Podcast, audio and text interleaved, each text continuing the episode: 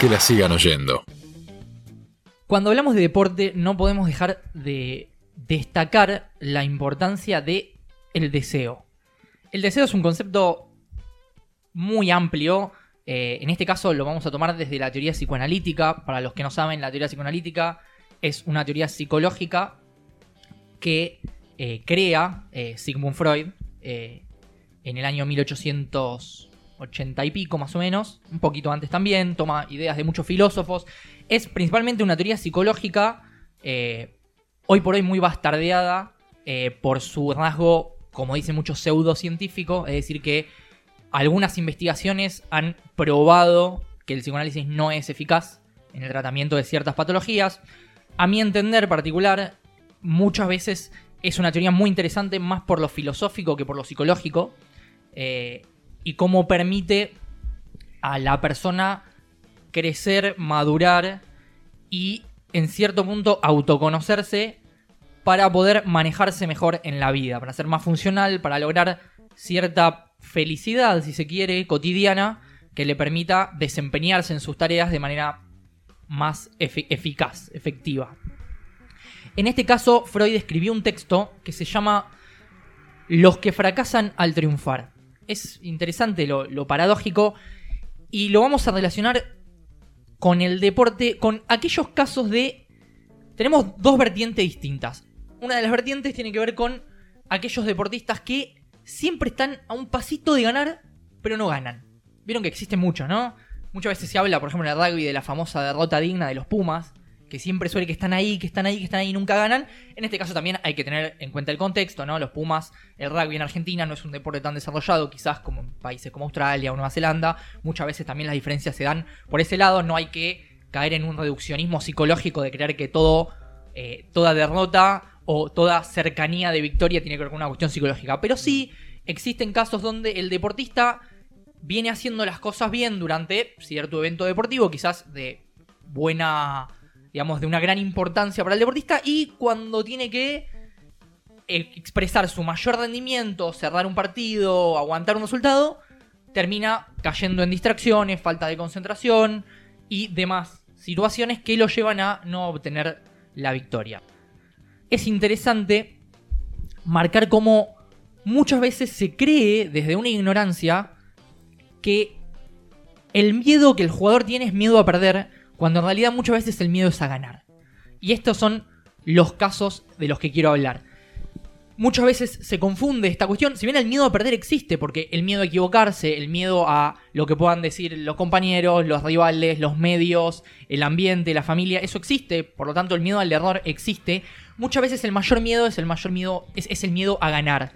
Y es un miedo que en general va por un lado más inconsciente que consciente. Si bien es posible pesquisar ciertas, eh, ciertos genes de dónde podría llegar a estar esa cuestión, el jugador, y en general tanto jugadores como entrenadores, no son conscientes del miedo a ganar. Y cuando uno le menciona este miedo particular, te van a decir, ¿cómo miedo a ganar? Si yo lo que quiero es ganar.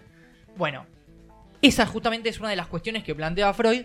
Si realmente querer uno, querer ganar, podría no implicar que, vamos a decirlo de una manera más coloquial, porque es un tema muy complejo, si toda la parte de uno quiere ganar. ¿Se entiende? Digamos, Freud plantea un- una, una instancia consciente y una, una instancia inconsciente. A grandes rasgos, es, es difícil explicarlo con mayor complejidad, pero entendamos que hay una parte inconsciente donde el yo, donde la persona no sabe qué es lo que hay, pero esa instancia es eficaz. O sea que lo que está ahí no es que está muerto, dormido y no, no genera ningún tipo de consecuencia. Lo que está en el inconsciente es eficaz y genera pensamientos, emociones y ciertos, ciertas conductas que influyen en, en la conciencia. Ahora, hay una concepción a partir de la cual es muy poco probable que algún deportista en alguna instancia diga yo no quiero ganar. ¿Sí? En sentido de, bueno, la competición. Ahora, no significa que no haya instancias en las cuales los propios deportistas realmente no quieran ganar, obviamente de forma inconsciente. Exacto. ¿Sí? ¿Por qué alguien querría no ganar? Es una gran pregunta, que de hecho es lo que va a guiar esta columna un poco. Y primero hay que entender que la idea de ganar per se implica también perder. Eso es una de las cuestiones que dice Freud, que no, obviamente no habla de deporte, pero sí menciona que el ganar siempre trae cambios y los cambios siempre implican perder algo. Cuando uno modifica algo, significa que otra cosa la está perdiendo. Claro, El lo que deportista- dice- lo que se dice es salir del estado de confort. Exacto, como una especie de estado de comodidad y tranquilidad donde uno quizás no arriesga tanto, entonces se mantiene en esa, en esa calma. Es una especie de eh, bienestar en calma. Es, es- es difícil de entender, pero lo que implica el, el tener miedo a ganar puede ser un millón de argumentos por los que uno no quiere ganar. Por ejemplo, que el ganar implica que vos te hagas cierta figura o, o, por ejemplo, son muy conocidos los casos donde un deportista mete un batacazo, no sé, un, un top 100, mete una final de Grand Slam y después no, no vuelve a, a hacer una actuación tal. ¿Por qué es esto?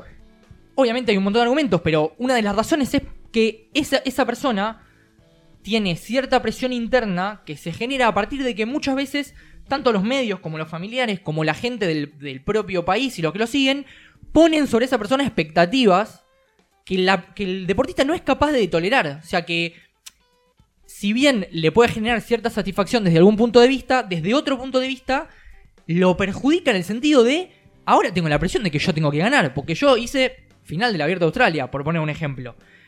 Esa sería una de las razones, por ejemplo, por las que el deportista podría no querer ganar. O Eh, sea, un aumento de la demanda externa. Sí, que muchas veces es una demanda primero externa y después se Claro, internaliza. ¿cómo se porque, internaliza? Exacto. Claro, exacto. Porque muchas veces el deportista. Existen las presiones externas. No vamos a negar una realidad y a psicologizar todo absorbiendo las responsabilidades al individuo. Porque la presión externa existe. Ahora bien, Claro. hay jugadores que esa presión externa no la internalizan. Por lo tanto, la, la influencia que ejerce esa, esa presión es relativa. Muchas veces se dice que los mejores deportistas son los que juegan bien bajo presión. Está mal. Es una frase errónea. Los deportistas que juegan bien no es que juegan bien bajo presión, es que no sienten esa presión. Que bajo Claro. circunstancias de presión externa no la sienten internamente. Exacto, exacto. Pero no es que juegan bien bajo presión, no es que hay una presión que ellos tienen y que la pueden. y, y que en el momento La- la, la sab- controlan. Claro. No, no, es una presión que a ellos no les afecta tanto porque justamente no llegan a internalizar todo lo que exteriormente podría llegar a representar para, para la psiquis del deportista. Claro, en ese sentido yo pensaba muchas veces qué cruel que es el sistema, sobre todo del tenis y del, eh, de cómo se jerarquizan los jugadores a través de eh, la defensa de los puntos que consiguieron el año anterior. O sea, uno es preso de su propio éxito. Tuviste una temporada espectacular porque tu cuerpo justo en el año tal eh, estaba en el mejor Sí, madurez momento. biológica, hay un montón de factores. Y es tremendo después tener que eh, estar a la altura de tu propio éxito. También hay que tener una cabeza bastante fuerte para decir, bueno, por ahí mi cuerpo no está preparado a esta edad, de mi- a esta altura de mi vida para seguir al mismo nivel que el año pasado. Y tratar de no desmoronarse psicológicamente y seguir disfrutando de, de la disciplina. Sí, hay muchas investigaciones que, que afirman que el tenis es el deporte más complejo a nivel psicológico. Primero por la cuestión básica de que es individual. Claro. Eh, básicamente todo depende de vos, todo es responsabilidad tuya. Y el tenis tiene una particularidad que quizás no tiene otros deportes, que es que uno tiene que estar constantemente enfrentándose al duelo. ¿Al duelo en qué sentido? Que tenés que saber psicológicamente y estar preparado que vas a perder 500 puntos por partido. En un partido de 5 sets perdés 500 puntos. Claro. Por no poner- te hacen 500 goles por partido. Claro, no, No, te es hace lo 500 mismo goles. perder la pelota que perder un punto en tenis. Vos podés perder 5 a 0 un partido de fútbol, podés. Es la regla, es difícil perder 5 a 0 todos los partidos. Y además son 5 duelos. Acá vos tenés que saber que te vas a equivocar, y mucho. Y tenés que poder convivir con la derrota constantemente. Que eso es lo que también hace, a mi entender, a los tenistas, los deportistas de una, con, la, psico- con la cabeza más fuerte, si se quiere, por tener que tolerar esas cosas. También es un deporte donde más se ven cuestiones violentas en el sentido de ataques de furia o frustraciones. Es difícil. Ojo que el boxeo me parece que es aún peor. Donde no te puedes equivocar nunca, me parece. Y si te y es, equivocas. es difícil. sí, Tiene, sí. tiene Sí, sí, sus sí, particularidades. Sí, es también, difícil claro. porque ahí también ya entra en juego una integridad física que en el tenis no es, es distinto. Eh, La cuestión eh, del, del tenis es, es esta, este enfrentarse constantemente a los duelos, así como el deportista que es amateur y está en tercera y lo llaman para primera división, así como eso implicaría crecer y en cierto punto, entre comillas, triunfar, que sería llegar a primera, también implica perder la irresponsabilidad de, por ejemplo, no ser profesional. Porque ahora tenés que ser profesional, con lo cual hay un montón de conductas que vos, por el mero hecho de ser profesional y pertenecer a una institución y haber firmado un contrato, vos tenés que cumplir. Que quizás antes no lo tenías que hacer. O tener un nuevo estatus, o que de repente te llegue fama, o de repente Claro. tener un sueldo que sea muy superior al que tenías, o, o tener un sueldo. O el famoso la compra más cara de la historia del club y. Tener que convivir con los medios, con los discursos de los familiares, con las presiones de, de los amigos, con no poder, no poder, por ejemplo, disfrutar de eh, ciertos beneficios de la adolescencia, como ir a bailar o ir a fiestas de egresados. Con ganar más que tu viejo, que es algo que le ha pasado a un montón de gente y que lo dijo Israel Damonte hace muy poquito, que era las eh, vacaciones de mi familia las definía yo y tenía 18, 19 años. No, define Isra, porque es el que trae la guita. Qué cosa rara como Bueno, para- trajiste un ejemplo brillante para la otra vertiente que era la que yo quería mencionar, y que es cuando ese triunfo tan anhelado, el deseo tan largamente ansiado por el deportista finalmente se cumple, ¿qué pasa con el deportista que lo cumple y de repente cae en una depresión, cae en un vacío absoluto donde uno no entiende, o sea, acabas de ganar un torneo importante, acabas de cumplir tu sueño, acabas de llegar a ese objetivo tan grande y hay deportistas que caen en depresión. Digo, a, a eso apunta también un poco la eh, columna de los que fracasan al triunfar. Todos eh, pensamos en Gastón Gaudio, ¿no? Cuando estaba hablando de eso.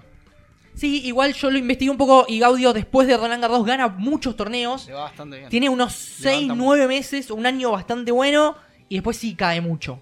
Después sí cae mucho.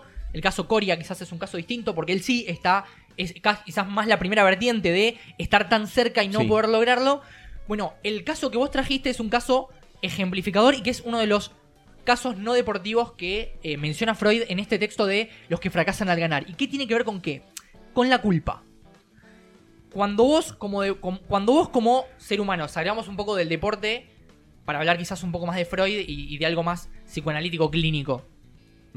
Cuando vos tenés un deseo, hay, al- hay algunas personas, Freud lo llama carácter, a mí no me gusta el término, me parece más quizás un rasgo de personalidad, alguna cuestión que podría ser una confluencia más de aspectos culturales, psicológicos, biológicos, en donde la persona goza más de tener un deseo que de cumplir el deseo. ¿Qué significa? Uno se acerca asintóticamente a ese deseo, pero en el momento de que ese deseo se cumple, uno lo que hace es, obviamente estas personas, ¿no? Con estos rasgos y estos caracteres, caracteres, lo que pasa es que se absorbe, se procesa de una manera quizás más melancólica, en donde la satisfacción estaba en que el deseo esté ahí. Yo quiero ser, quiero ganar este torneo, quiero ganar este torneo, pero cuando se cumple pasa a, a- a formar una, una relación causal en donde cumplirlo implica la depresión. ¿Y por qué se da esto? Porque él dice que hay una cuestión de culpa.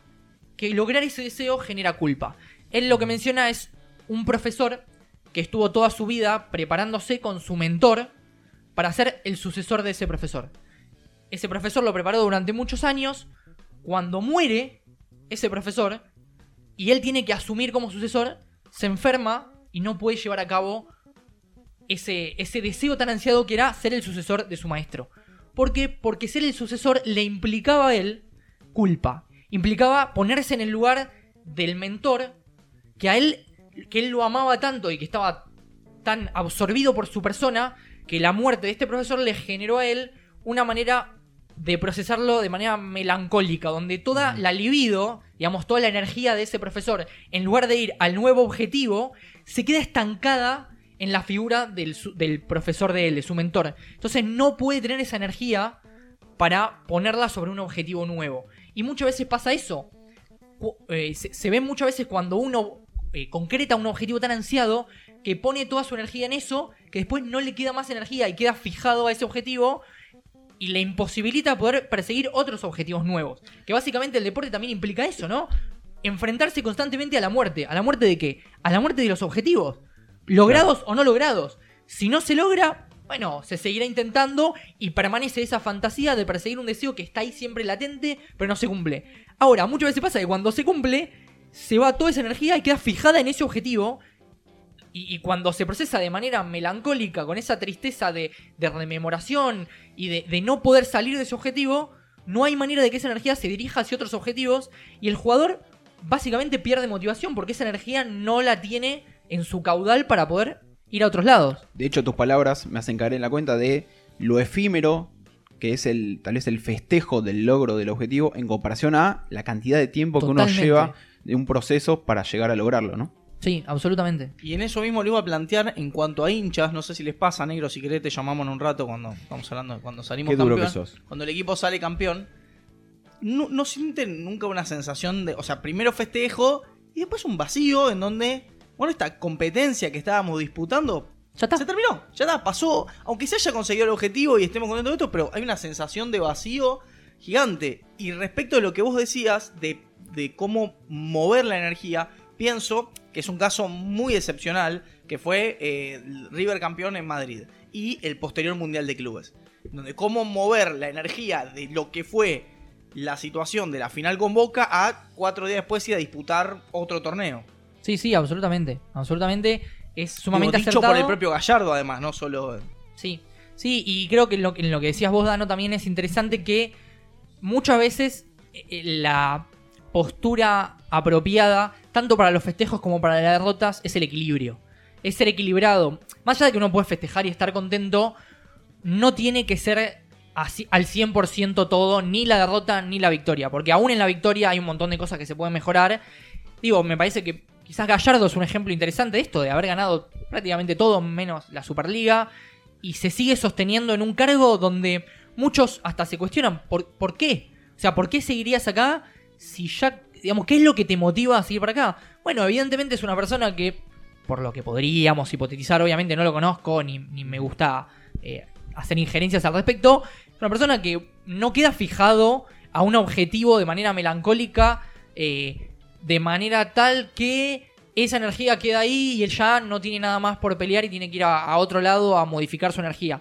Me parece que eso es algo interesante a remarcar. Y la cuestión de la culpa, muchas veces dicen que lo que vos nombraste de Damonte es un caso muy, muy particular porque eh, Freud, digamos, es, es complejo, pero Freud habla de que en la psiquis humana, a partir de ciertos procesos, que, que en este caso es el complejo de Edipo, en el aparato psíquico queda una instancia que se llama super yo, lo voy a hacer bien breve, que el super yo es una herencia de un montón de mandatos familiares. El super yo es la instancia, entre comillas, que castiga, que tiene como la moral, que es la conciencia moral, que es la que dice acá sí, acá no, esto sí, esto no, y muchas veces es una herencia de las costumbres familiares, costumbres culturales, y los padres son los mayores representantes de esa instancia. Entonces Ajá. muchas veces cuando uno, como en este caso Damonte, empieza a ganar más plata que el padre, ese, ese ganar más plata que el padre le puede generar una depresión de decir, esto me da culpa. ¿Por qué yo tengo 18 años y mi papá hace 50 que se rompe el culo y yo, yo gano más plata que él? Porque Entonces- tengo que definir yo cuando el jefe de la familia es otro. Claro, ¿qué, qué hice yo eh, para merecer esto? ¿Qué hice yo para superar a mi padre si yo juego al fútbol? Y él quizás, no sé, maneja un taxi hace 50 años o trabaja de administrativo o no sé, cualquier trabajo que haga hace 50 años y no puede ganar la plata que gano yo. Esos son sentimientos de culpa generados por esta instancia superyoica y que muchas veces están asociados a los padres y, y muchas veces no el jugador no entiende por qué se siente mal y muchas veces tiene que ver con cuestiones inconscientes. Eh, Este, este miedo a ganar tiene que ver con deseos inconscientes. Porque, por ejemplo, en este caso, Damonte lo nombra a posteriori, ¿no? Bueno, él gana, sí, 10 veces más que el padre. Pero él ya lo gana. Puede generar sentimiento de culpa. Ahora, muchas veces este proceso de culpa no es un proceso posterior de, ah, ahora gano más que mi padre. Es un proceso previo que puede impedir ganar. Ent- ¿Se entiende? Claro, Porque claro. vos tenés, las dos, tenés los dos casos, que son las dos vertientes que hablábamos. Cuando vos ya ganaste y, y de repente podés caer en una depresión, es decir, estos fracasos al triunfar tienen que ver con, uh, bueno, eh, puede ser que me esté dando culpa, obviamente esto no es consciente, sino inconsciente, puede ser que sea la culpa la que esté metiendo la pata acá. Ahora bien, puede ser que vos no quieras ganar, obviamente de nuevo desde lo inconsciente, por esta misma culpa, o sea que la culpa precede al fracaso. No es que uno fracasa por la culpa, es que la culpa está y puede ser una de las razones inconscientes que te lleve a vos a tener dificultades para, por ejemplo, cerrar un partido, para tener que ganar. Entonces, cuando uno como psicólogo del deporte habla con el deportista y puede empezar a dialogar y a reflexionar sobre estas cuestiones, es donde el deportista puede llegar a ser consciente o lo inconsciente, que para Freud, durante toda su teoría, que fueron muchísimos años de, construcción, era uno de sus objetivos, hacer consciente lo inconsciente. ¿Significa que hacer consciente lo inconsciente te va a resolver todos tus problemas? No. Es el primer paso para poder resolver problemas de los que uno ni siquiera está enterado. Entonces, si vos hablás con el deportista, reflexionás y se plantean cuestiones de esta índole, y vos le, le podés, obviamente uno no puede llevar al deportista a que diga estas cosas, pero uno puede indagar. Puede, puede mencionar sobre la normalidad, entre comillas, normalidad, ¿no? De tener miedo a ganar, de que el miedo a ganar existe, de que suponiendo vos podés Sí, incluso hacer ace- imaginar aceptarlo, el miedo a ganar. vos exacto bueno Porque digo, eh, estamos en una cultura en la cual uno no, de- no podría, en términos de lo que se espera de la afuera, aceptar que tiene miedo a ganar. sí y son dos cuestiones distintas porque en realidad me parece que el miedo es, es el miedo a perder uno no puede tener miedo a perder porque el miedo a perder es ser cagón el miedo a ganar directamente es un desconocimiento se desconoce se ignora que puede haber miedo a ganar Ni se imagina. ni se imagina. Porque realmente cuando uno averi- averigua e indaga con entrenadores y deportistas, te van a decir, ¿cómo miedo a ganar? Si yo quiero ganar. Sí, está bien. ¿En qué instancia? En una instancia consciente. Hay que ver si vos querés ganar.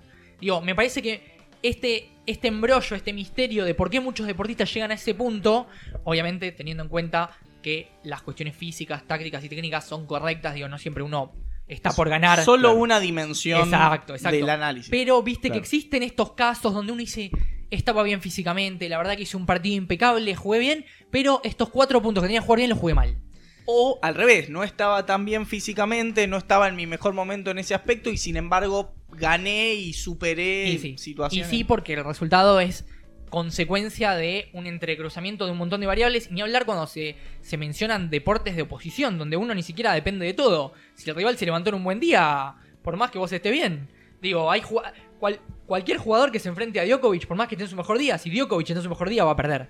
Digo, me parece Claro. que hay cuestiones externas que uno no tiene que controlar y que de hecho uno de los trabajos también es comprender que no se pueden controlar. Y en ese comprender, uno también pierde, pierde mucha ansiedad. O sea, se relaja mucho más, tiene menos incertidumbre, porque si vos vas a intentar controlar lo que hace el otro, vas a caer en- un hilo de pensamientos que no te va a servir para nada, No porque conducente. vos no podés hacer nada con lo que haga el otro. Ahora, una pregunta que me surge es, ¿este miedo a ganar es solamente individual?